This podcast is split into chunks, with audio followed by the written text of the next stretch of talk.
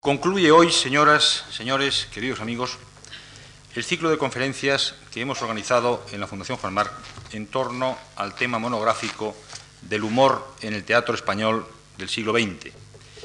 Ciclo en el que además hemos presentado el segundo catálogo de obras de nuestra biblioteca de teatro, esta vez dedicado al siglo XIX. El año pasado presentamos en estas fechas el catálogo relativo a las obras del siglo XX y en el que les hemos vuelto a mostrar una vez más, de manera sencilla y sin mayores pretensiones, en esta pequeña exposición del foyer del Salón de Conferencias, algunos de los 36.000 documentos que hemos conseguido ya reunir en la citada biblioteca. Y concluye hoy nuestro ciclo con la presencia de un ilustre protagonista de nuestra vida teatral, don Joaquín Calvo Sotelo.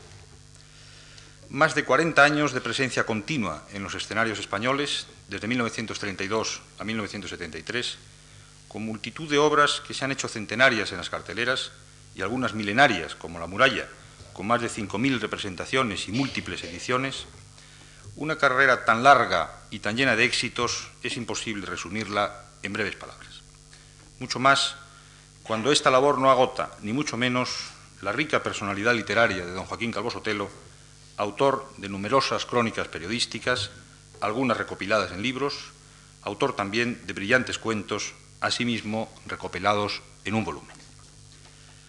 Premio Mariano de Cavia, Premio Nacional de Teatro en diversas ocasiones, Premio Nacional de Literatura, miembro de número de la Real Academia Española, presidente de la Sociedad General de Autores desde 1962 a 1969, presidente de honor de la Confederación Internacional de Sociedades de Autores y Compositores después de haber sido presidente efectivo de la misma, presidente del Círculo de Bellas Artes de 1960 a 1979, don Joaquín Calvo Sotelo es además, como van a comprobar todos ustedes ahora, un conferenciante muy brillante que ha hablado ante públicos de tres continentes. Quiero agradecer a don Joaquín Calvo Sotelo, en nombre de la Fundación Juan Marc, su participación en este ciclo de conferencias a las que él va a poner brillante término. Y quiero agradecer a todos ustedes, señoras y señores, su compañía en este acto. Muchas gracias a todos.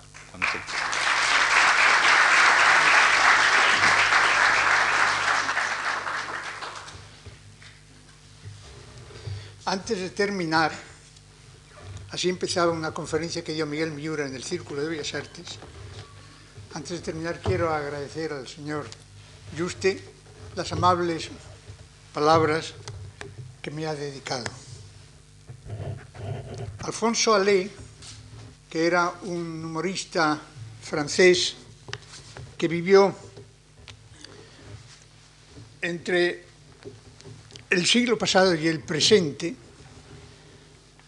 comenzaba una conferencia que daba sobre Molière en un instituto de París diciendo, lamentablemente, señores, no puedo darles buenas noticias sobre el teatro.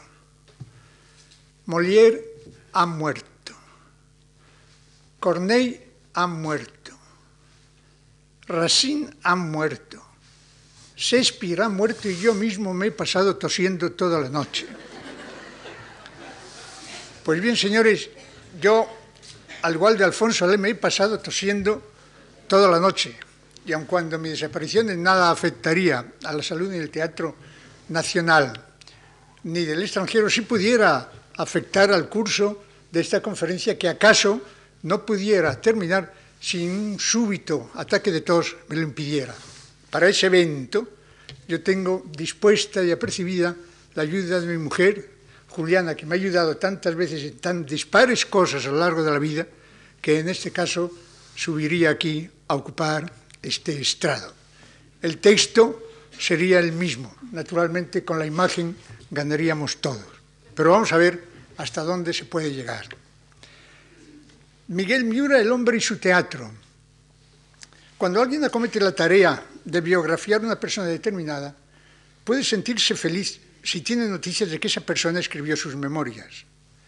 Las memorias servirán de falsilla para no descarriar, para orientarse si es que se perdió, para tomarlas en suma como hilo conductor de su trabajo. Algunos casos muy curiosos, sin embargo, se dan en ese proceloso mundo de las biografías. Yo recuerdo la de que Goethe hizo un ilustre escritor peruano, don José María Riva Agüero, en la que éste se alzaba contra el gran poeta alemán, negando que Carlota von Stein hubiera sido su gran amor.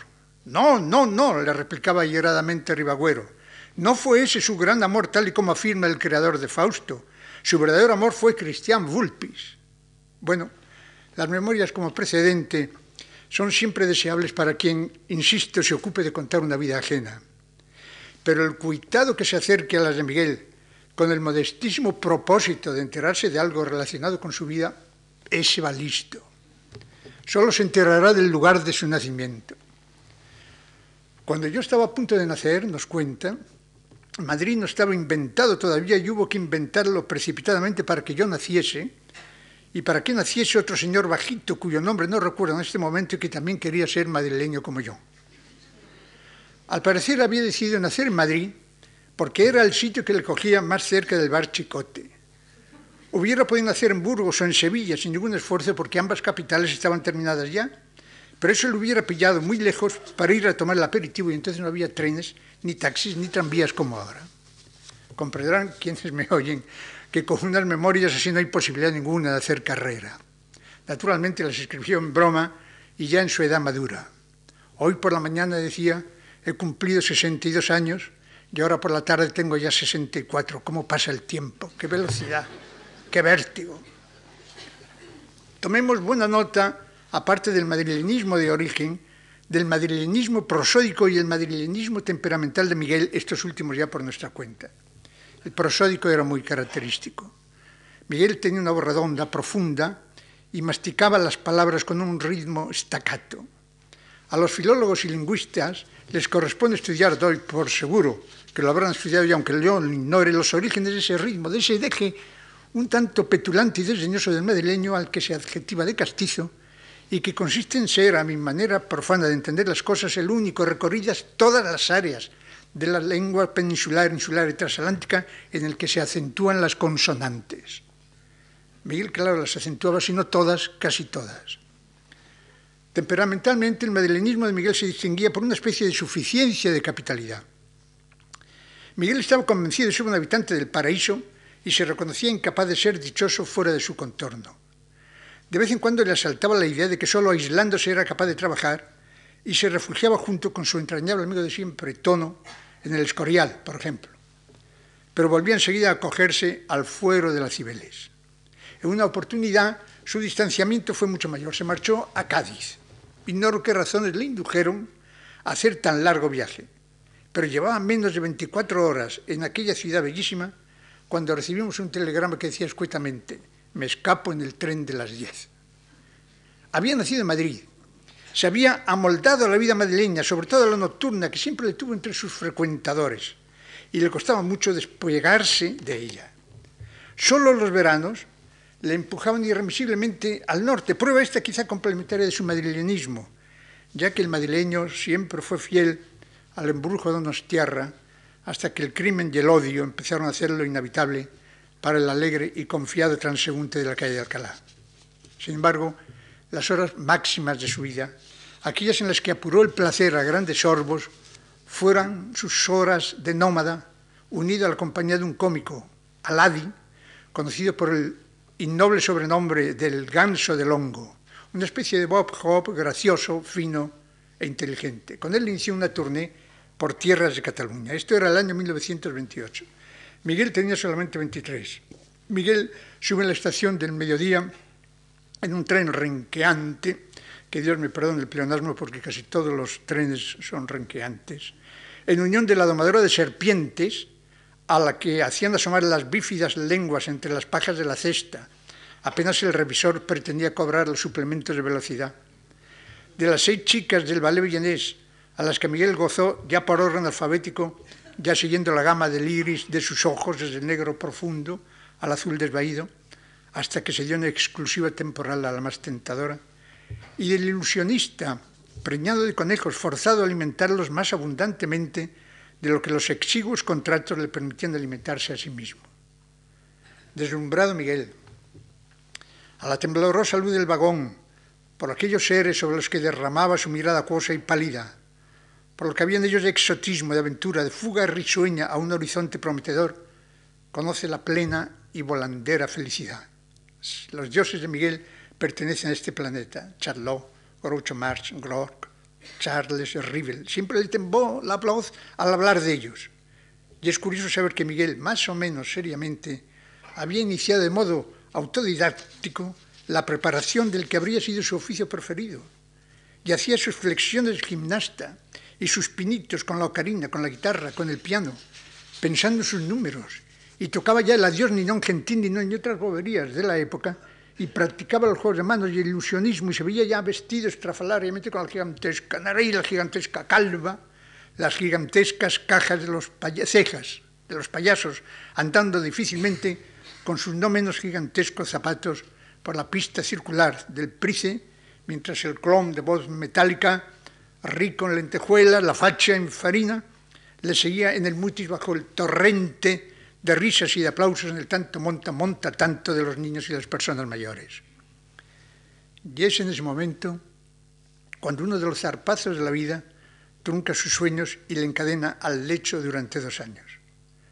No es muy difícil intuir la crisis psicológica que un hombre tan joven produce la crisis física de una súbita enfermedad, en el caso de Miguel una coxalgia de cadera. Miguel ha de aceptar las limitaciones que su enfermedad le impone se enfrasca en la lectura y encuentra en ella un lenitivo del angustioso trance. Devora esencialmente novelas policíacas. La densa acción que las distingue sirve de contrapunto a su quietud irremediable, y eso sí, dibuja y eso sí, escribe. De lo primero se sirve para ganar dinero aunque poco, de lo segundo como de un refugio espiritual. Escribe artículos, cuentos cortos, y como una vena de agua que se abre paso entre las piedras del cauce y se convierte en río sin saberlo, empieza a escribir teatro. Y su primera obra se titula Tres sombreros de copa. Que todos los talentos y las virtudes literarias de Miguel Miura habían de derivar indeclinablemente hacia el teatro era previsible. Digamos claramente que Miguel lo llevaba en la sangre, herencia paterna. Había nacido en la, cuba, en la cuna de las bambalinas y de los bastidores, y tenía que verlo como su patria natural. Sin embargo, cuando tres sombreros de copa sube al escenario, es después de dormir en los cajones de su despacho casi 30 años, exactamente los que van desde 1932 en que la escribe hasta 1952, en el que un grupo de profesionales le da su espaldarazo y lo lanza a la fama del gran público. Entre esas dos fechas límites, la de su creación y la de su interpretación, hay otra, la de su publicación de 1947, pero el teatro impreso el teatro impreso es un producto muy singular, con su cara y su cruz, con sus pros y sus contras. Si una comedia se imprime pero no se representa, es como si Cleopatra se hubiese muerto virgen. Entendámonos, la edición de un texto dramático es su pasaporte irrenunciable para pasar a la posteridad, pero siempre sobre la base de que ese texto haya encarnado previamente en esos seres de carne y hueso que son los actores y las actrices. Si no, es como un cuadro de museo, que antes no hubiese participado en la vida de un hogar en el que hubiese estado suspendido o de la magnificencia de un palacio cualquiera. Los cuadros no se pintan para los museos, aunque fatalmente lleguen a ellos. Las comedias no se escriben para venderse en las librerías, sino en las taquillas, a ser posible con varios días de anticipación. Tres sombreros de copa permaneció inédita en el riguroso sentido de la palabra hasta 1947, y solo mucho más tarde se representó. Que en ese vano Miguel, Intentó su colocación en las múltiples compañías de teatro que existían por aquel entonces que actuaban ya en Madrid, ya en provincias, es indudable. Primero, por la natural impaciencia que comete todo novel de, de colocar su mercancía. Segundo, porque para él los contactos con ese sector le eran muy fáciles debido a su condición de, de actor, de autor y de representante de Valeriano de León que se lleva en su padre. Tratemos de encajar ahora imaginativamente tres sombreros de copa en las carteleras de aquella época en los escenarios madrileños y comprenderemos que en ninguna tenía acomodo. Me pongo a hacer el reparto de sus personajes y no sé a quién adjudicárselos. Y lo que es más grave, me pongo a buscar los espectadores para aplaudirla y todavía tropiezo con mayores dificultades. Solo un núcleo juvenil inexistente entonces, adoctrinado por las enseñanzas a domicilio de la ametralladora y de la codorniz, tendría mucho después la sensibilidad suficiente para saborearla. Así de tres sombreros de copa, puede decirse sin incurrir en el tópico que fue una auténtica obra de vanguardia y que de la misma manera que el nido ajeno puede considerarse como la piedra miliar de la que arranca el teatro moderno, que nos libera de aquel gran imbécil que fue don José Chegaray. Tres sombreros de copa es el punto de partida de nuestro teatro de humor contemporáneo. No es posible en el transcurso de una conferencia, por muy dilatada que sea, y espero que esto, que esto no se lo parezca a ustedes, retener la atención de los oyentes, estudiar durante el estudio del entero teatro de Miguel, aún no habiendo sido este demasiado caudaloso. Yo voy a limitarme al comentario de tres de sus comedias, Tres sombreros de copa, Ninette y un señor de Murcia y Viva lo imposible o El contable de estrellas. En Tres sombreros de copa, Miguel vivió en la figura de Dionisio la máxima nostalgia de su vida, aquella que no pudo realizar nunca, anclado como estuvo a la falsilla de una existencia corriente y maloliente, lejos del azar, de lo imprevisto, de lo soñado. En tres sombreros de copa hay dos clases de personajes. Aquellos vistos a través de su lente deformadora, y uno patético, desgarrador, que va a la monotonía, a la vulgaridad, al hastío, consciente de ello, pero incapaz de vencer la corriente que le arrastra invenciblemente a tan triste destino. Este es Dionisio, prometido de una señorita provinciana en cuya víspera de boda irrumpe como una catarata en la habitación del hotel donde vela sus armas de novio la troupe de un circo ambulante. Don Rosario, el dueño del hotel, inaugura la galería de seres disparatados que pueblan el escenario. Llama a su cliente Rosa de Pitiminí, carita de nardo, carita de madreselva, capullito de azucena, mientras le explica las mejores que ha introducido en su establecimiento. Dionisio encarna frente a él el sentido común. Sí, sí, viene a decirle, todo está muy bien, don Rosario. Cuanto hace por la comodidad de sus huéspedes es perfecto, pero exagera. No está bien que cuando hace frío nos mete usted botellas de agua caliente en la cama, de que cuando estamos constipados se acueste usted con nosotros para dar más calor y sudar, de que nos dé usted besos cuando nos marchamos de viaje. No está bien tampoco que cuando un huésped está desvelado entre usted en la alcoba con su cornetín de pistón e interprete romanzas de su época hasta conseguir que se quede dormido. Es ya demasiada bondad, abusan de usted. Los demás personajes son tópicos, pero vistos con lente de aumento. El odiado señor, el anciano militar, el alegre explorador, el guapo muchacho. Fijémonos en que muchos de ellos, al citarlos en el reparto, aparece el adjetivo precediendo el sustantivo, como queriendo llamar la atención lo antes posible sobre las notas determinantes de su carácter. El odioso señor, que tiene trigo en el campo porque tenerlo en casa es muy molesto, que regala ligas, medias, flores, caviar, una carraca el anciano militar que se desprende de sus medallas ganadas en la lucha con los cosacos para conseguir las sonrisas de Fanny y el cazador con su canana de conejos que va tirando a derecha e izquierda.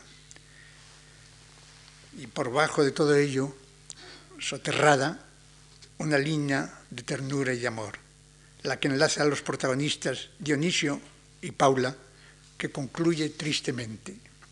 Don Rosario ha formado el cortejo que lleva Dionisio a su boda, de hecho, su muerte civil a la unión eterna con la señorita de provincias cuyo padre, don Sacramento, viene a reprocharle que no se haya puesto ruedas de patata en las sienes y le dolía la cabeza, y a echarle en cara que no lleva tafetán, que según él deben llevar siempre las personas decentes. Las personas decentes deben llevar siempre tafetanes. Y que no tenga puesto sobre la mesilla de noche los retratos de su familia, el retrato del abuelo con su uniforme maestrante. Mi abuelo, objeta Dionisio tímidamente, era tenedor de libros. Don Sacramento no se arredra, pues con el uniforme de tenedor de libros y el programa el almuerzo con huevos fritos. Solo los bohemios, dice, toman café con leche y pan y manteca. El huevo frito, el tema del huevo frito, que ha de reaparecer obsesivamente en toda la obra de Miguel Miura, con la misma reiteración que los temas wagnerianos en la tetralogía. Y todo esto lo oye la pobre Paula, escondida bajo la cama, ella que se sabe capaz de encaminar la vida de Dionisio por otros cauces de luz y de alegría. Por eso la comitiva que conduce a Dionisio a su holocausto y que aunque no se represente describe don Rosario, es tan dramática como la de los reos de la Inquisición. Es una carroza blanca, le dice, con dos lacayos morenos y dos caballitos blancos con manchas de café con leche. Vaya caballos blancos. Ya las criadas están tirando confeti y los camareros ya tiran migas de pan. Él irá adelante ondeando la bandera y tocando el cornetín. Salga pronto, don Dionisio. Vive el amor y las flores, capullito de azucena. He aquí el teatro del absurdo. ¿Y qué es eso? ¿Con qué se come eso que llamamos el famoso teatro del absurdo, cuya estrella internacional será Dionesco, pero cuyas líneas germinales corresponden a Miguel Miura? ha de parecerles culpable el que a donde primero me dirija para informarme sea el diccionario de la academia. No siempre son brillantes sus definiciones, pero la que da de la palabra absurdo parece aceptable. Absurdo, dice, es lo contrario y opuesto a la razón. Y hay una segunda acepción que realmente difiere muy poco de la primera. Añade, dicho o hecho repugnante a la razón. Si nos sujetamos a ese texto, concluiremos pensando que el teatro del absurdo es irracional y que cuanto bajo ese nombre se cobija, rompe con todos los esquemas de la lógica. Y pienso yo que tampoco es para ponerse así. Hay una línea de perfecta coherencia entre las situaciones y la psiquis de los personajes, y el centelleo de las réplicas, a veces desconcertante, se sujeta también a una inexpresa ley. En el teatro del absurdo, el absurdo se dan las premisas, pero no las consecuencias. La hilación entre las unas y las otras se ajusta a un mecanismo tan severo como el de los más severos silogismos. El esfuerzo hay que hacerlo para dar por buena la premisa. Una vez conseguido esto, lo demás rueda por sí mismo. Por ejemplo, en el cuento de aquel mozo de cuerda que a fuerza de transportar pianos de cola había aprendido a tocar la valquiria con un dedo, lo difícil es admitir que esto suceda. Pero una vez admitido, sus consecuencias a saber que le inviten a tocarla en los descansillos de las escaleras es perfectamente natural. Quede pues muy claro que el absurdo no es sinónimo de anarquía, de irresponsabilidad, sino que tiene su código, como lo tiene, por ejemplo, la mafia o las casas de prostitución. El mafioso o las mujeres de la vida dan un primer paso atroz, que es el de insertarse en ese juego delictivo o inmoral. Pero a partir de ese momento, han de respetar ciertos principios de solidaridad, de compañerismo, de secreto, cuyo olvido hace caer en desprestigio a los que no los guardan dentro de su gremio. Su clave reside en la especial manera de ver las cosas y los hechos. La descripción de las mariposas es uno de los textos de Miguel Miura más definitorios de su estilo. La mariposa afirma, es como una señora cursi que acaba de mudarse a un hotelito de Torrelodones y que por las mañanas sale al jardín a oler las flores y a dar la lata y a encontrarlo todo precioso, aunque en realidad no sea precioso. Pero ¿ha visto usted qué jacintos tan encantadores parece que le dice la mariposa a una amiga suya que también es otra mariposa de AUPA? Pues y esos geranios, qué preciosidad de geranios, sigue diciendo la mariposa mientras se acerca mucho a ver los geranios con gesto de miopaza.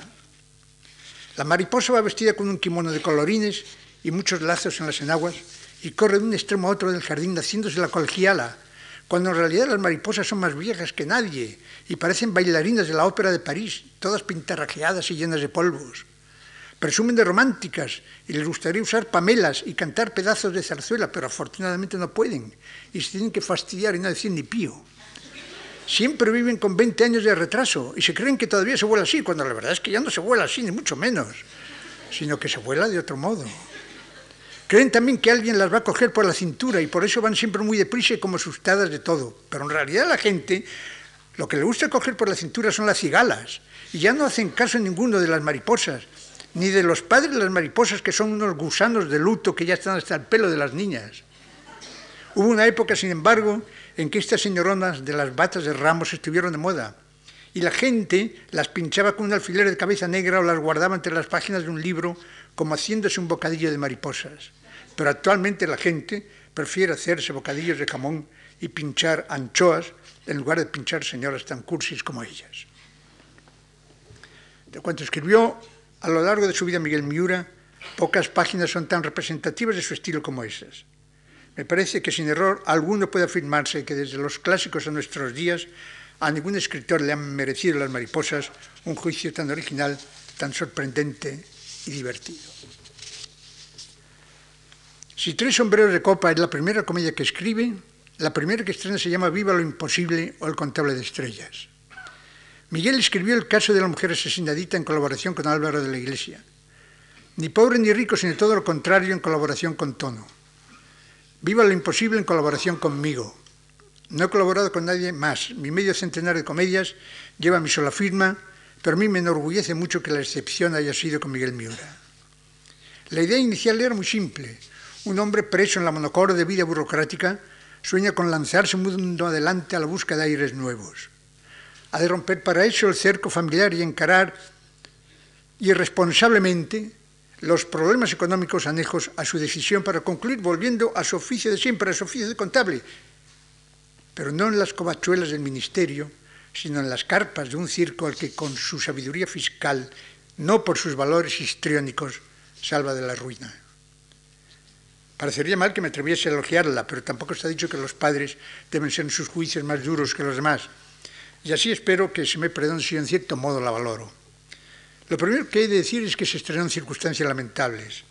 Fue escenario el viejo teatro cómico, desaparecido ya que estaba en las cercanías de la Plaza de las Descalzas, con unos accesos en obras que convertían en alpinistas velis nolis a los espectadores. Y en el pleno y atormentado noviembre de 1939, cuando Madrid se restablecía dolorosamente de las terribles huellas de la guerra próxima. Se me dirá qué importan estos detalles anecdóticos a la hora de enjuiciar el contenido de una obra pero en el teatro todo cuenta. La viejísima y tantas y repetidas veces frase de Dors, según el cual la taquilla es un valor estético, reduciría los valores debido a lo imposible a su cuota mínima, porque la verdad es que la vio muy poca gente. Y sin embargo, insisto que era una buena comedia, que había en ella humor y patetismo, que son dos calidades muy estimables en toda obra literaria. Juzgo peso a ello, difícil su resurrección o su reposición, que son dos palabras muy semejantes y que en el mundo del teatro significan casi lo mismo. Y ello por unas razones adjetivas que para nada influyen en la estimación que merezca y es el número de los actores que requiera. Para añadir apenas si el cupo, sí, el premio de consolación editorial. De ella se hizo una tirada muy corta y después mi resistencia para que se incorporase a las obras completas de Miguel y la suya para incluirla en las mías dificultó su impresión. No es que encontrarla sea tan tan peliagudo como si se tratase del Quijote de la calle Ancha, de la calle Atocha, pero ejemplares, la verdad se ha dicho, quedan muy pocos. Tres sombreros de copa, Viva lo imposible, hay muchos títulos más naturalmente. Pero si los salto y paso a Ninet o un señor de Murcia, es primero porque no puedo detenerme en cada uno de ellos, y segundo porque a mi juicio Ninet es la más perfecta de sus comedias, junto con el caso de la mujer asesinadita y sobre todo la antítesis de tres sombreros. Esta sí es una comedia del absurdo, aquella otra la más humana, la más llena de lógica, la mejor y más verazmente encadenada de cuantas escribió. Al menos esas son mis preferencias. El argumento pienso que la mayoría de quienes me escuchan lo conocen. Un joven murciano, dueño de una tienda de objetos religiosos que dispone ocasionalmente de un dinerito, se decide a gastárselo en París, donde se hospeda en la casa de unos españoles estudiantes exiliados que le ha buscado un amigo común. Lo que sucede es que en esa casa vive Ninette, así llamada en homenaje a don Alejandro Leroux. Alejandra, Alejandra, Alejandrina, Nina, Ninette, en cuyos encantos cae preso nuestro hombre. Estos encantos son hasta tal punto dominantes que cuando concluye la comedia no ha salido a la calle por diversas razones ni una sola hora. Ya de volver a su tierra natal sin ver siquiera al Eiffel, pero sí dueño del corazón de una muchacha adorable. El matrimonio asturiano es una pura delicia. Hablan después de tantos años lejos de la Santina un español trufado de galicismos que Miura caricaturiza certeramente, tanto en la construcción de las frases como la intercalación en ella de palabras francesas del voyant, del messier, atroche y moche, revela un espíritu de observación muy afilado en alguien que, como Miguel, distaba mucho de dominar, ni siquiera conocer la lengua de nuestros vecinos. El obsesivo uso del pronombre de tercera persona es una de sus notas. El verbo amar como sustitutivo de gustar es otra. El o alors, el olala. Se ve que la familia que la coge en su seno para una estancia de 15 días que después se ampliará a tres actos, ha sufrido en su idioma original las inevitables descalcificaciones a que le fuerza el contacto con otra lengua distinta, pese a lo cual sigue siendo esta la que gobierna la casa. Al frente de ella se encuentra el marido de la Bernarda, verdulera en su patria de origen, que ha seguido fiel a su oficio en el exilio, pero que se enaltece con el nombre de Madame y con el sombrero, signo jerárquico de su importancia social. Su marido, Pedro, es uno de esos tipos redondos que solo de vez en cuando apresa el cazador en sus redes. Nada más divertido que oírle defender sus tesis políticas poniendo de manifiesto su intransigencia demagógica, infantil, su irritabilidad revolucionaria y al mismo tiempo su profunda raíz de español arrancado de la tierra de origen por el seísmo de la guerra. Usted amará la cocina francesa, ¿no es eso? Pues eh, sí que la amo, contesta usando el mismo verbo Andrés, su huésped, al que obliga a dejarse de hibridismos y a manifestarse ya a favor del cocido ya de la fabada. Andrés dice que le gustan los dos. Oh no, monsieur, ruge Pedro. No se puede ser conformista. Hay que tomar siempre partido, estar con unos o con otros, ser cocidista o fabadista. Pero es que no me pueden gustar a mí las dos cosas, arguye Andrés. Oh no, señor, insiste Pedro, eso no es político. Aquí interviene Bernarda, que siempre apoyará a su marido dócilmente. Solo le puede a usted gustar una, señor, y añade Pedro, y dar la vida por ella, si es preciso. Bueno, concluye Andrés heroicamente, pues, pues yo doy la vida por la fabada. Este Pedro toca la gaita para vencer su nostalgia, y cuando Ninette le confiesa su embarazo monta en cólera. Llama a Bernarda a su lado, yo siempre contigo, guapín, le dice ella, y además amenaza con armar la de Dios es Cristo si Andrés, el cuitado Andrés, no le da la cara. Todo se arreglará pour de bon y la comedia terminará felizmente yendo la entera familia a Murcia, por la que tanto se interesa Monsieur Pedro, y dejando así nada la segunda parte, que siguiendo la tradición no fue tan buena como la primera y que se llamaba Ninette, Modas de París. Ninette es, a mi juicio, una comedia absolutamente perfecta. Su conflicto, sus personajes, sus diálogos son modélicos. Para mí, desde luego, el hecho ya el mejor de Miura y una de las mejores de los últimos 50 años de nuestro teatro. Pero no ha de extrañarnos que a los panegiristas del Miura de los tres sombreros de copa les defraudase, les pareciese un cambio de rumbo, una traición, una desviación culpable de su trayectoria inicial. Porque si bien el ingenio y la fluidez del diálogo corrían por las mismas venas, la atmósfera era distinta. Y así como los personajes de Tres Sombreros vivían una especie de limbo intelectual, los de Ninette eran todos un realismo implacable. De hecho, casi todo el resto del teatro de Miguel se desenvuelve en torno a la misma receta de Ninette, olvidado como un experimento juvenil del troquel de tres sombreros. No parece natural, al hablar de Miguel Miura, aunque el enunciado de estas palabras aludan tan solo de una parte al hombre y de la otra a su teatro, dejar de lado la codorniz. Fijémonos primero en ese fenómeno curioso de escribir a una persona determinada no una novela, no un poema, no un drama, sino una revista. ¿De qué otras publicaciones puede decirse lo mismo? A la memoria me viene claro está la revista de Occidente. La encarnación de Ortega en la revista de Occidente es visible. Del mismo modo, toutes les distances gardées, y disculpadme este bobo eh, francesismo, entre Miura y la codorniz. Y digo que es un fenómeno curioso, porque una revista es siempre la obra de un equipo, y para que esa simbiosis se produzca, es menester que el soplo inspirador o la voz rectora que lo haya puesto en marcha tenga tanta personalidad que uniformice, por así decirlo, la de sus colaboradores. Pues bien, el hecho es que al hablar de la codorniz se ha sobreentendido siempre que se hablaba de Miguel Miura, y que Miguel Miura, principalmente cuando sus éxitos en la escena no se habían producido todavía, era el de la codorniz.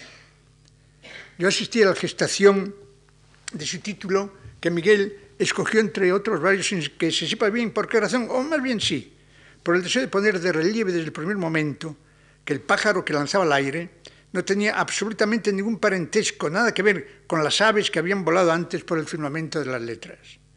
No me refiero al lejanísimo Madrid cómico que parece editado para gentes de otros mundos. Me refiero al buen humor que dirigía Sileno, del que se despegó años más tarde Gutiérrez, ya ese sí, próximo a la línea de la codorniz, por la sencilla razón de que algunas de sus firmas iban a ser las mismas, pero de todas formas separadas por grandes diferencias. Su padre, o más bien su madre putativa, fue la ametralladora. Vale la pena de recordar que la ametralladora se esperaba en los frentes con la misma avidez que la intendencia. El chusco era personal, pero la ametralladora se compartía. Los coroneles se encerraban con ella en sus puestos de mando y solo después de leída y releída y hecho el damero maldito, la cedían a sus subordinados por riguroso orden jerárquico. Algunas veces se tiraba a las trincheras del otro bando, no por lo que hubiera en ella de propaganda política, sino por el caritativo deseo de aliviar el tedio enemigo. Naturalmente la codorniz salía ya en tiempos de venturosa paz y descargada por tanto de cualquier intento proselitista. Aspiraba muy al contrario a olvidar el terrible pasado y a dibujar un porvenir casi idílico, apoyándose para ello en el destierro de la cólera, del lugar común, y en la busca de un eco de risa burlón para la red de convencionalismos que amenazaba con cuadricular y reglamentar la vida juvenil. El éxito de la codorniz fue inmediato y clamoroso. Sus números se esperaban, se agotaban y nutrían los comentarios de las tertulias cafeteriles. Cada número es como un estreno, comentaba Miguel. La codorniz creó un estilo que por de pronto sirvió para destruir los precedentes, desautorizándolos, despojándolos de la eficacia de que habían gozado hasta entonces para provocar la risa.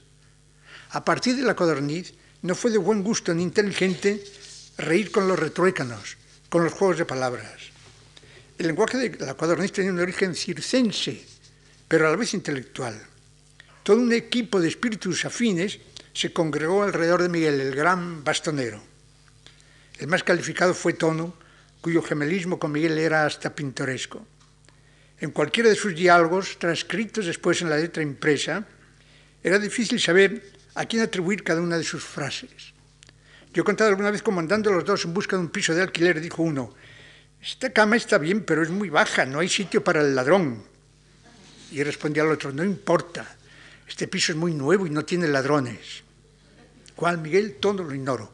Indiferenciadamente, indistintamente, cualquiera de los dos podrían haberse atribuido las réplicas. Tono fue sí uno de los artífices de la codorniz y Miguel Herreros el más calificado de los dibujantes, allí, en aquellas páginas donde tantos afilaron sus primeras armas o labraron su fama. Y como alevín extrañamente precoz, dotado de un ingenio rápido, directo y eficacísimo, Álvaro de la Iglesia, que aún no había cumplido los 20 años. Paseaban juntos por las calles donostiarras. Álvaro era un muchacho gallardo, de buena planta, al que miraban las mujeres. Miguel lo llevaba al costado y, aun siendo de más reducida talla, parecía protegerle del mundo, de sus pompas y de sus vanidades. Las vanidades de Álvaro eran muchas y la verdad es que con suficientes motivos. Su insolencia era muy acusada, pero inofensiva. Yo solía decirle que lo único que le pedía a Dios era vivir lo bastante para verle viejo y curado de su infantil pedantería. Dios no lo quiso y Álvaro murió en edad temprana dejando tras de sí una estela de bestsellers que hicieron las delicias simultáneamente de sus coetáneos y de sus editores. Álvaro heredó la codorniz. Solo a Miguel pudo ocurrirse en pleno éxito interrumpir su publicación en verano porque se había aburrido y quería irse a Fuenterrabía. Los empresarios se pusieron como panteras, lo que era comprensible, y Miguel desistió de llevar adelante su proyecto pero aquella su primera muestra de cansancio fue un índice de su decisión final. Tras pasar la barra del timón a Álvaro, que la tomó sin vacilación alguna y que mantuvo la encarnación a flote varios años más. Como puede dirigirse un padre a un yerno que hace infeliz a su hija predilecta, Miguel protestó del giro que a su juicio traicionándola le daba Álvaro. De la carta que con ese motivo le envió, vale la pena de transcribir alguno de sus párrafos. Yo recuerdo que la codorniz decía, nació para tener una actitud sonriente ante la vida, para quitar importancia a las cosas, para tomarle el pelo a la gente que ve la vida demasiado en serio, para acabar con los cascarrabias, para reírse del tópico del lugar común, para inventar un mundo nuevo, irreal y fantástico y hacer que la gente olvidase el mundo incómodo y desagradable en que vive. Para decir a nuestros lectores, no se preocupen ustedes de que el mundo esté hecho un asco. Una serie de tipos de mal humor lo han estropeado con sus críticas, con sus discursos, con sus violencias. Y ya no tiene remedio. Pero vamos a olvidarlo y procurar no enredarlo más. Y aquí, reunidos, mientras la gente discute y se mata, nosotros en un mundo aparte, vamos a hablar de las mariposas, de las ranas, de los gitanos, de la luna y de las hormigas. Y nos vamos a reír de los señores serios y barbudos que siempre están, están dando la lata y buscándole los pies al gato. Álvaro de la Iglesia abaritonó, por así decirlo, la codorniz, y con ese cambio de voz Miguel mostró su disconformidad. Empieza a irritarle que diga que coge la pluma como una lanza. Asegura que siempre ha oído esa frase, además de darle vergüenza porque es muy cursi, se ha echado a temblar. Pero no por temor a que con esa lanza se fuese a hacer pupa a nadie, sino porque siempre que un escritor dice una tontería por el estilo, suele terminar de un modo desastroso. Lo mismo que terminaría un guerrero que en lugar de servirse de la lanza para sacar las tripas al vecino, la emplease como pluma estilográfica para escribir una carta de amor a la chica de la portera. Cada cosa tiene su uso y se emplea para un fin determinado. Y a nadie que tenga dos dedos de frente se le ocurre coger un melocotón para emplearlo como una bomba de mano, ni nadie coge un cigarrillo como si cogiese el expreso de Valencia. Si usted al escribir en la codorniz no pretende que sus lectores pasen el rato, que ya es bonito, sino que lo que pretende seriamente es que en Madrid y en Barcelona, porque del resto del mundo nunca hablan ustedes, haya niños bien educados y calles espaciosas, y grifos con agua caliente, y tranvías acogedores, y ascensores que funcionen bien, y metros holgados, y más bancos en el retiro, entonces está claro que usted no quiere ser un humorista, sino lo que quiere ser es un concejal. En cuanto a eso de que no tenga ningún derecho a protestar después de vender a mi hija, le diré a usted que si en un día de apuro o un día de juerga uno vende un ángel de Murillo, siempre será de mal gusto que el nuevo propietario le pinte al ángel un bigote con una tiza. Aunque la codorniz convivió con la etapa más estúpida, rigurosa y esterilizante de la censura, no sufrió nunca desperfectos graves. Su humor, la verdad se ha dicho, no hería a nadie. Al tomar una vía en cierto modo polémica, surgieron algunos obstáculos. El más grave de todos ellos fue su suspensión por orden de don Torcuato Fernández Miranda, de uno de cuyos discursos hizo una hilarante cruelísima y justa recensión. Fernández Miranda se las arregló para hacer ver que no era él a quien caricaturizaban, sino poco menos que al régimen, y consiguió que se prohibiera. Salió a la luz de nuevo, claro está, después de bastantes semanas, pero su fin estaba próximo. Durante muchos años juveniles, no de la primera juventud para ser certeros, pero sí de la segunda, vivida con la misma irresponsabilidad y alegría que la primera, Milí y yo fuimos íntimos amigos, con el encuentro cotidiano a diversas horas del día y sobre todo de la noche, con la tertulia, la cena y el más allá de la cena, hasta las horas de la madrugada, siempre en la compañía de las bellezas de que disponíamos. Miguel repartió su corazón con diversas aventuras, aventuras no tan volanderas porque se contaban por trienios, y fui, por así decirlo, sucesivamente monógamo, pero con variantes. Miguel Miura despertó el amor adolescente de Sarita Montiel, que así lo ha declarado varias veces, lo cual ha de tenerse por buen comienzo, y ya con mayor gravedad de alguna estrella de revista. Aparte de estas y de otras pasiones más o menos duraderas, Miguel vivió una especie de obsesión literaria por la mujer de la calle, a la que le encontraba un misterio y un encanto que casi ninguno compartíamos, pero en cuyo saboreo él parecía especializado técnicamente. Había un fondo de inefable bondad y de ternura y de fidelidad en Miguel que de vez en cuando disimulaba con pequeños desabruptos, con impertinencias, con agresiones verbales de las que, como es natural, no tomábamos nota. Nos congregábamos en Chicote y de allí salíamos para el restaurante elegido.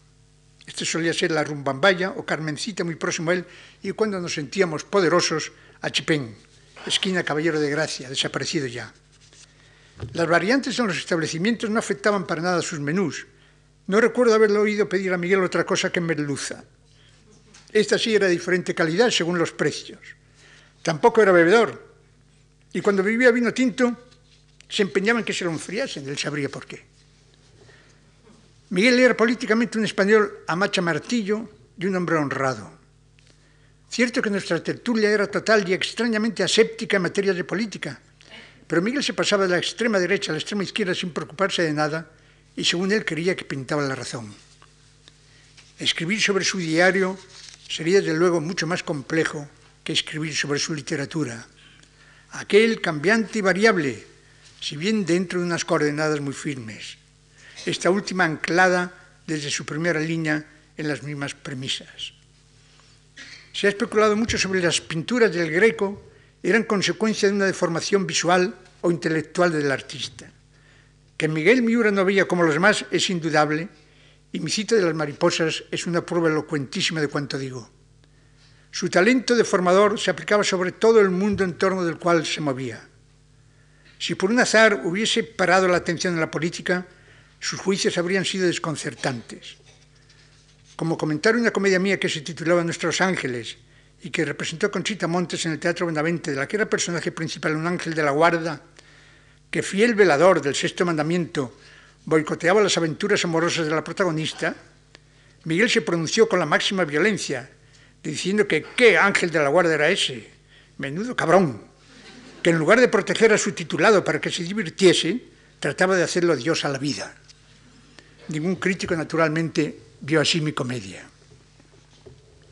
De quien discrepa abiertamente de las opiniones o de las actitudes ajenas, existe el temor de que caiga en el pecado de pedantería, pero nada más lejos de este Miguel, que fue sí, justamente su antítesis.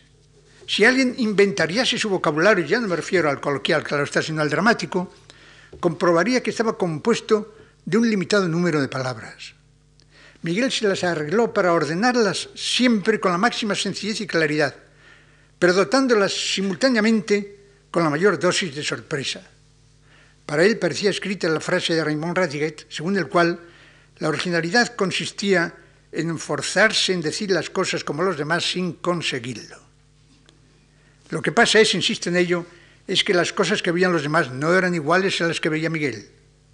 Miguel pasó sobre lo tópico, lo cursi, lo convencional, tan demoledoramente como puede pasar un tanque sobre una rosaleda. No dejó títer con cabeza. Se rió de los ridículos y vanos orgullos localistas, de los andalucismos, de los antagonismos, de los galleguismos, esto es, no de sus esencias humanas, ¿no? sino de su ornamentación costumbrista que caricaturizó implacablemente. Algunos de sus artículos con la rúbrica general de Cantando alegre en la popa llegaron hasta hacerle difícil los desembarcos en los puertos, porque el español, sobre todo el español de hoy, que con tanta desgana reacciona frente al ultraje de los símbolos o de los héroes nacionales, es de una susceptibilidad grotesca y paleta si lo que se ataca son los banderines de su pueblo. Sus historietas sobre la mujer andaluza, la mujer gallega, la mujer aragonesa son delirantes, pero de las dosis de humor necesarias para regocijarse con ellas, adolecieron muchos de los naturales del país. Que Dios los perdone. Bien, desde 1968, en el que estrena Solo el amor y la luna trae fortuna, hasta su muerte, octubre de 1977, Miguel Miura vuelve la espalda al teatro. ¿Qué es lo que le sucede? Algunos críticos han empezado a mirarle con prevención. Los que le habían festejado en un principio se vuelven reticentes y de manera más o menos clara insinúan el supuesto aburguesamiento de sus temas como una muestra del aburguesamiento de su espíritu. Valúan tan solo el inconformismo de tres sombreros de copa e inician su desdén para el resto de su obra. Miguel se acobarda, teme que haya pasado su hora, que su autenticidad se desmigaje y que su público se disuelva. Es en vano que cuantos estamos junto a él intentemos quitarle esa preocupación de encima. Su pesimismo se acentúa y le entristece. De cuán equivocado estaba en sus temores es buena prueba el clamoroso éxito que han obtenido sus reposiciones. La mujer asesinadita, ni pobres ni ricos, Maribel y la extraña familia, el caso de la señora estupenda, y el que obtendrían otros de sus títulos si salieran a flote, y huelga decir, el que habrían alcanzado los nuevos frutos de su pluma si hubiese querido. Pero fue imposible. Por aquel entonces era ya académico. Desde 1955, fecha a la que llega mi memoria, no he visto elección comparable a la suya. Lo habitual es que se presente más de una candidatura, esto es que no haya ninguna a tal punto relevante que desaloje a la que con ella compite y por tanto que los votos se distribuyan entre ellas. De ahí que sea necesario llevar a cabo varias votaciones y que el que gane lo haga por puntos. Aun en la recta final, aquella en la cual la victoria del proferido es ya indudable, aparecen con frecuencia papeletas en blanco que enturbian la alegría del candidato, aunque no le impidan el acceso al codiciado sillón. Pues bien, en el caso de Miura, la academia entera le votó en bloque. No hubo ni un solo voto negativo. La academia, sí, la academia, la academia esa a la que es tan frecuente y tan cómodo tachar de anacrónica, la academia momificada, según sus enemigos, entre los cuales se descubren con frecuencia soterrados aspirantes, le eligió por unanimidad como titular de la letra K. Ha habido suerte, comentaba Tono, te han dado la letra K, que es la que tiene menos palabras. Así podrás cuidarte de todo sin que te agobie el trabajo. Todo graciosamente imaginaba a cada académico entregado al cuidado de la letra de que era titular, como un jardinero, vigilando la entrada de los vocablos que la llevan de inicial e impidiéndolas si no le gustaban, y poniendo al día los que ya están, actualizando sus acepciones y enriqueciéndolos con otras nuevas. Para eso la K decía, es una letra ideal. El sillón de la letra K lo había inaugurado en el lejano 1737 un ignoto señor cuyo nombre creo que nos dice muy poco a los hombres de hoy y que sirven para demostrar hasta qué punto es fe mentida la inmortalidad que se atribuye a los académicos. Llámase, o mejor dicho, llamábase el tal, nada menos que Vicencio Escuarcefigo Centurión y. Si alguno de mis oyentes, salvo algo de lo que escribió en vida, demostrará por ser una cultura envidiable. Ya más familiares son los nombres de Francisco Silvela, del Marqués de Figueroa, del doctor Marañón y don Samuel Giligaya, su inmediato predecesor, cuyo elogio le habría correspondido hacer en su discurso de la toma de posesión. Pero ahí Miguel empezó a vivir una curiosa crisis de nervios, de la cual yo en cierto modo me confieso responsable. Yo le instaba para que escribiese su discurso, exagerando la obligación que le correspondía de cumplir con ese trámite.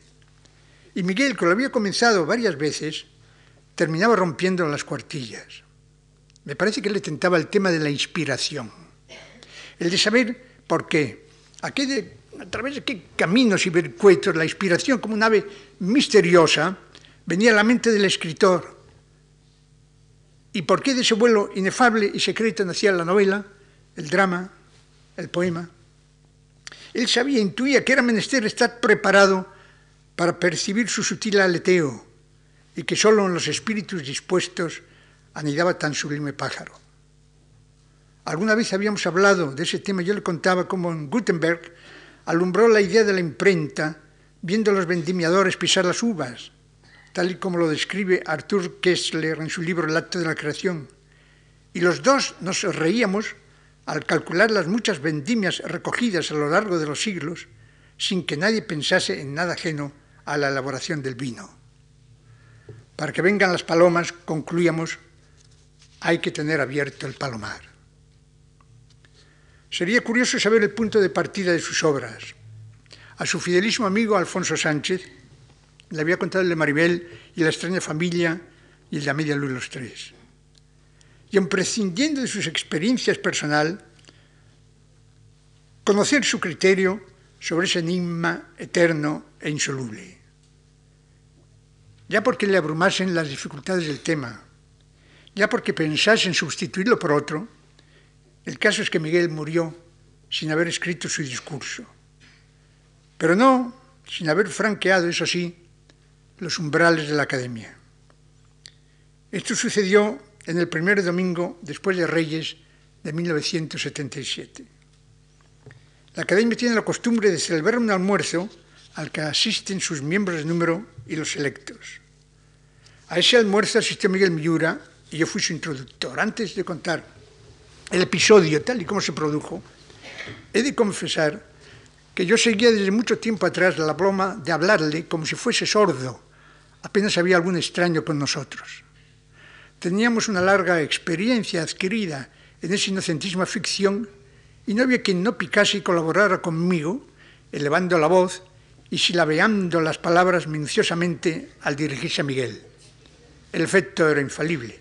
Miguel se llevaba la mano al pabellón de la oreja, balanceaba afirmativamente el rostro, sonreía cortésmente y al cabo de la inevitable insistencia repetía la última palabra, informándonos así de que ya se había enterado. En las tiendas, en las tertulias, en los cafés, nuestra superchería nos hacía dichosos. De todas formas, en presencia de algunas de esas personas que se llaman de respeto, nos absteníamos de jugar tácitamente. Esa mañana yo me disponía con toda inocencia a irle presentando a los académicos que le habían votado, y a gran parte de los cuales él no conocía, cuando vi con horror que Miguel fingía no entenderme y me hacía repetir sospechosamente los nombres de sus ilustres colegas. No sé si era consciente de la gravedad de su comportamiento o si estaba siendo víctima en aquel instante del mismo trágico fenómeno que sufrió el protagonista de la popular novela de Stephenson, Mr. Hyde y Mr. Jekyll. Pero yo era incapaz de cometer la vileza de desenmascararle y así me vi forzado a seguirle. Huí de los más provectos por una elemental consideración de su edad y le pastoreé con los más juveniles que la acogieron con mayor afecto. Fulano de tal, le decía yo. Miguel ponía cara de sordo, porque yo creo que las facciones de los sordos, de los sordos sí de aparato, difieren de las normales, y solo cuando yo le repetía el nombre, él sonreía y comentaba para el agua del interlocutor. Ah, fulano de tal. Sí, fulano de tal, le decía yo. Sí, fulano de tal. He leído muchas cosas de usted o bien soy un admirador suyo. Bueno, la cosa pues pasó sin mayores aspavientos y a quienes me comentaron afligidos la desgracia de Miguel, yo les repuse tranquilizadoramente que era debido a la escarlatina, pero que estaba en vías de curación. Insinuaba su posible mejora porque me daba cuenta de que con aquella farsa no podíamos seguir y que en algún momento tendríamos que cantar la palinodia. Por desgracia ese momento no llegó. Sí su muerte el 28 de octubre de 1977. La Academia y las letras españolas sufrieron una pérdida grande, subrayada en los generosos y unánimes funerales de la prensa, pero la pérdida mayor es la que aflige a los que hemos sido sus amigos. Dotado de una extraña capacidad para el gruñido y la ternura. Sobre un fondo a veces oscuro y escondido, pero firme, de limitada bondad, aquejado de los pequeños egoísmos que los años y las enfermedades descargan sobre nosotros, pero a la vez de una generosidad sin trabas para el elogio ajeno, de una absoluta impotencia para el odio, limpio de espíritu, imprevisible y divertido como el que más lo sea, su desaparición nos acongoja a cuantos con mayores o menores espacios en blanco estuvimos junto a él. Por eso le echamos de menos múltiples veces. Pero su obra, su obra estaba ya completa y solo quedaba, queda, espero que por poco tiempo, la tarea de ordenarla y compilarla íntegramente. Para ella aparecen escritos estos versos, no los mejores de Jorge Guillén. Siempre he querido concluir mi obra y sucediendo está que la concluyo. Lo mejor de la vida mía es suyo, hay tiempo aún de más, papel no sobra. Al lograr mi propósito no siento, me siento triste, muy triste. Soy superviviente, aunque sin pausa mane aún la fuente y yo responda al son con nuevo aliento. Y termina. Este sol inflexible de meseta nos sume en la verdad del aire puro Hemos llegado al fin y yo inauguro triste mi paz. La obra está completa. A la de Miguel le faltó la apoteosis de su recepción en la academia, esa fruta que él tenía tanto derecho como el que más a morder golosamente. De hecho, sus puertas se las abrieron las mujeres en correspondencia a lo mucho que supo amarlas. Ninette, Carlota, Paula, Dorotea, la bella Dorotea, Florita, hicieron girar sus goznes tan rechinantes para algunos, tan fáciles y engrasados para él. Permitidme volver de nuevo y termino a tres sombreros de copa. Su protagonista juega con ellos, amargada, y al final de la comedia lanza uno al alto y lo recoge con el aleop que es el eterno resurrexit de los circos. A Miguel le esperaba un cuarto sombrero de copa, el compañero de su frac, de su pajarita, de su medalla, que en el yogo no llegó a colgarse al cuello, de su diploma de excelencia, pero ese lo ha echado a tal altura que ha rebasado las diablas y se ha perdido en el vacío. Esta vez es la muerte, la siniestra muerte, la que apuntándose esa dulce víctima en su escarcela, ha dicho Hale op fúnebremente. Y nada más.